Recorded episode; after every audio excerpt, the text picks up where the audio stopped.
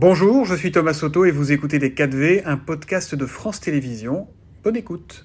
Tout de suite, c'est l'heure des 4V. Ce matin, Thomas, vous recevez la présidente de l'Assemblée nationale, Yael Braun-Pivet.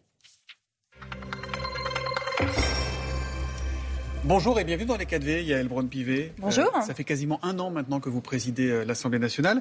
Euh, Est-ce que quand vous vous adressez aux 88 députés du Rassemblement national, vous avez le sentiment de vous adresser à des héritiers de Pétain? Alors quand je m'adresse aux députés euh, du Rassemblement national, je m'adresse à eux comme je m'adresse à tous les députés. Ils ont été euh, élus par le Français et je dis Mm. depuis le début euh, que je ne fais pas le tri entre les députés.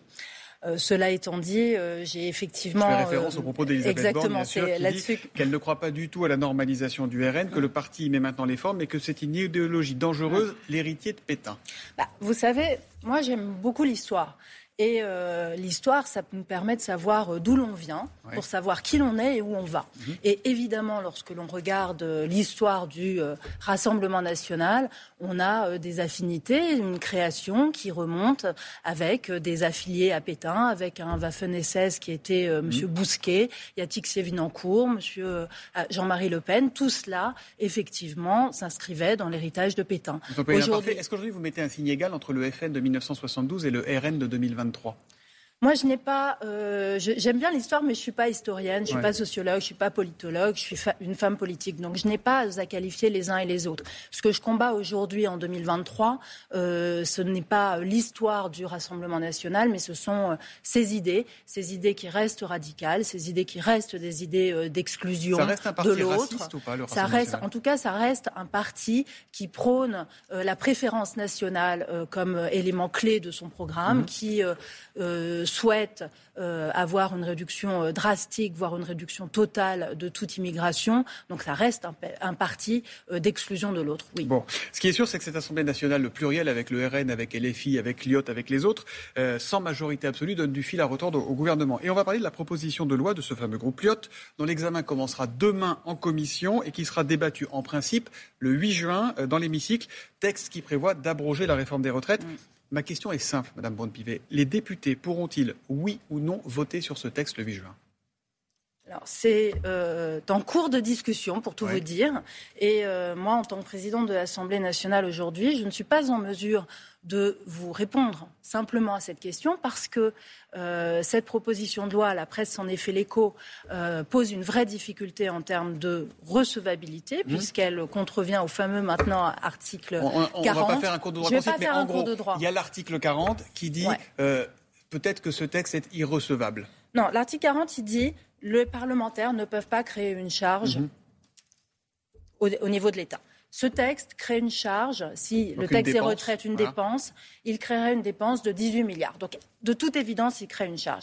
Qu'est-ce qu'on a fait? On a saisi le président de la commission des finances qui Ouais. doit statuer. Qui est Ça Éric fait- Coquerel, qui est- LFI, Ouais. qui Ça va fait- se prononcer aujourd'hui. oui, mais ça fait une semaine qu'il est saisi. Le texte, Oui. il vient en examen demain. Il aurait pu se prononcer avant. Et c'est la raison pour laquelle moi, je ne peux pas vous répondre. Parce que Bah si, vous n'allez pas me répondre. mais non, si, parce si, que moi, Parce qu'Éric Coquerel, on sait ce qu'il va dire. Bah, il moi, a, je il ne a sais publié pas. une tribune. Il va dire, bah, c'est pas, c'est pas à moi de, de- de refuser. Ouais, mais- et, et le droit de l'opposition, c'est d'aller jusqu'au vote. Vous voyez, ça, ça me pose deux difficultés en tant que président de l'Assemblée nationale. D'abord, un président de commission, quel qu'il soit, doit remplir au premier chef ses fonctions. Mhm. Et donc, si il a une décision à rendre, il ne la rend pas dans une tribune au monde, il la rend en écrivant un courrier à la présidente de la commission des affaires Ça, sociales. sur la. Oui, Ouais. mais c'est très important les formes quand Ouais. vous exercez des fonctions. Vous ne décidez pas et vous ne communiquez pas d'abord dans les médias avant d'avoir rendu votre décision formelle.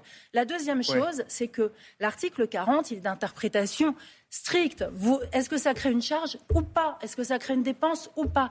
Il n'y a pas à avoir une interprétation politique. En fait, notre rôle en tant qu'élu, c'est d'appliquer la loi telle qu'elle existe. Ça n'est pas d'appliquer la loi telle qu'on voudrait qu'elle soit. Mhm. Moi, je vois, M. Coquerel aimerait que l'article 40 n'existe pas.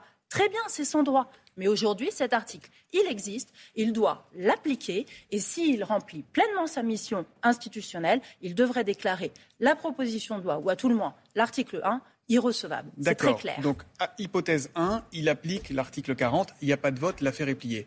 Hypothèse 2, il ne le fait pas. Est-ce que vous, vous empêcherez ce vote à ce moment-là dans l'Assemblée? Nous en discuterons euh, à l'Assemblée nationale au sein euh, des organes compétents. Et moi, je ne vais pas faire comme M. Coquerel. Je ne vais pas dire dans les médias ce que je vais faire. Mais en tout mm. cas, moi, j'ai une seule boussole, c'est notre Constitution, la règle de droit, le règlement de l'Assemblée nationale. Vous ne pas que ça sent la tambouille, que ça sent ah l'embrouille, que ça sent le bidouillage, tout ça? Mais justement, moi c'est ce que j'entends et j'entends même des gens dire euh, ce serait antidémocratique d'empêcher le vote. On, entend ça. J'ai envie de vous dire, je trouve ça dingue.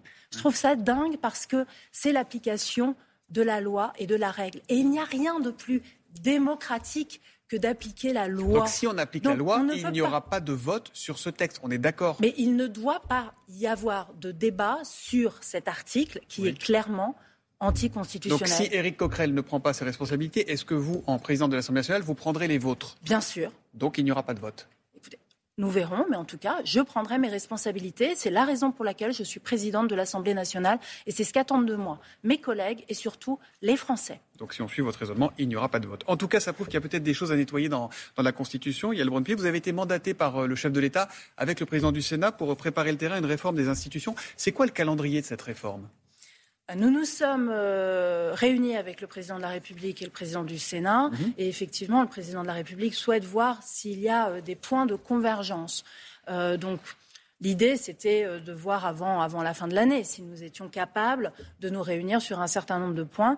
Moi, je pense que c'est important de travailler cette question. C'est ce que nous disent tous les jours nos compatriotes. Ils Il y se sentent... disent que c'est pas trop le moment. Bruno Le Maire dit que c'est pas trop le moment. Certains disent ça, mais voyez, moi j'entends surtout nos, nos concitoyens qui nous disent quoi? Ils sont mal représentés, mhm. on ne les écoute pas assez, on ne les consulte pas assez. Donc moi, je crois que ce sujet de notre vie démocratique au XXIe siècle doit être mis clairement sur la table. Est-ce que vous souhaitez permettre, comme le voudrait républicain, qu'il puisse y avoir peut-être demain un référendum sur l'immigration? Aujourd'hui, la Constitution ne le permet pas.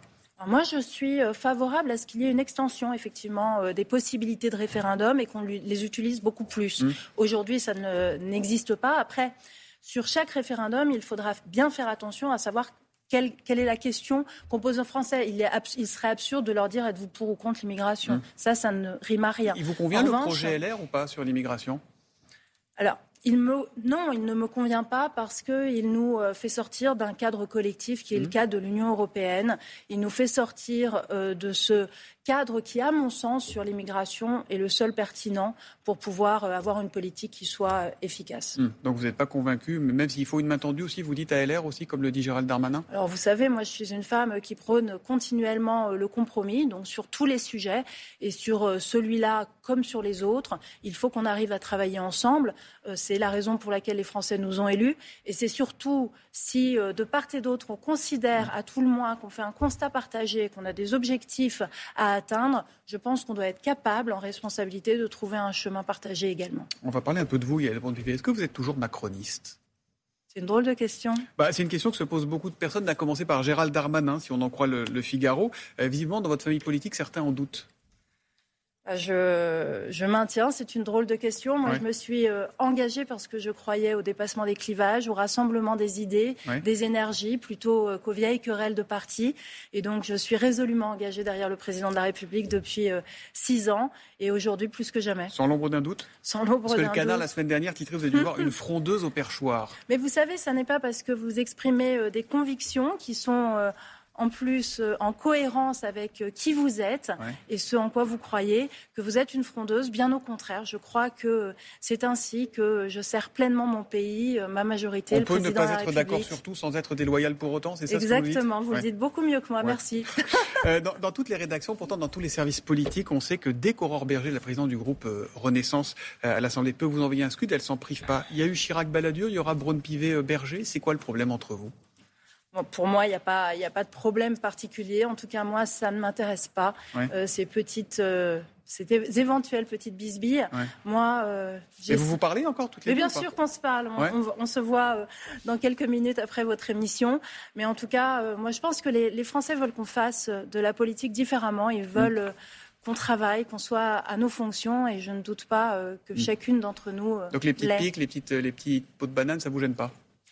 Je, n'y fais strictement aucune attention. Mm. Elle ne me touche pas, elle ne m'intéresse pas. Je pense que faire de la politique, c'est euh, travailler dans le sens de l'intérêt général et ne s'intéresser qu'à ça et y consacrer 100% de son énergie.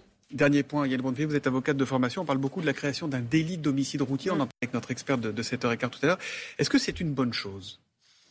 Je pense qu'en tout cas, ça répond à une vraie demande mmh. et euh, à une réalité aujourd'hui qui, sont, qui est que les accidents de la route dus à l'alcool ou à la drogue sont euh, en augmentation. cause de mortalité. en augmentation avec les dégâts euh, qu'on connaît. Et donc, il faut avoir une réponse extrêmement ferme. La réponse extrêmement ferme. Vous avez dit que vous étiez pour le zéro alcool et le zéro drogue. Vous maintenez ça? Bien sûr que je le maintiens. Bien sûr. Bien sûr, parce qu'il faut être très clair. Lorsque vous êtes au volant et lorsque vous n'avez pas tous vos moyens, vous êtes un danger public. Mm. Et dans mon département, il y a eu il y a quelques jours une petite fille de 6 ans qui est décédée à Trappes. C'est tragique. Et c'était un accident dû à la drogue. Mm. Il faut que ça cesse. Et donc, il faut que la réponse pénale soit implacable. Et si effectivement, en créant un nouveau délit, cela permet d'envoyer un message sans aucune ambiguïté à tous ceux qui prennent le volant, eh bien, ça ira dans le bon sens, évidemment. Zéro gramme d'alcool, pas une goutte d'alcool en prendre le volant, mmh. c'est une opinion personnelle ou c'est une prise de position politique? C'est forcément une prise de position euh, politique. Euh, c'est euh, effectivement, moi je pense que c'est une bonne chose. Vous savez, j'ai, ce que je disais, j'ai vécu au Japon, au Japon, mais il y a d'autres pays, il y a beaucoup de pays, notamment en Europe de l'Est, qui pratiquent le zéro alcool.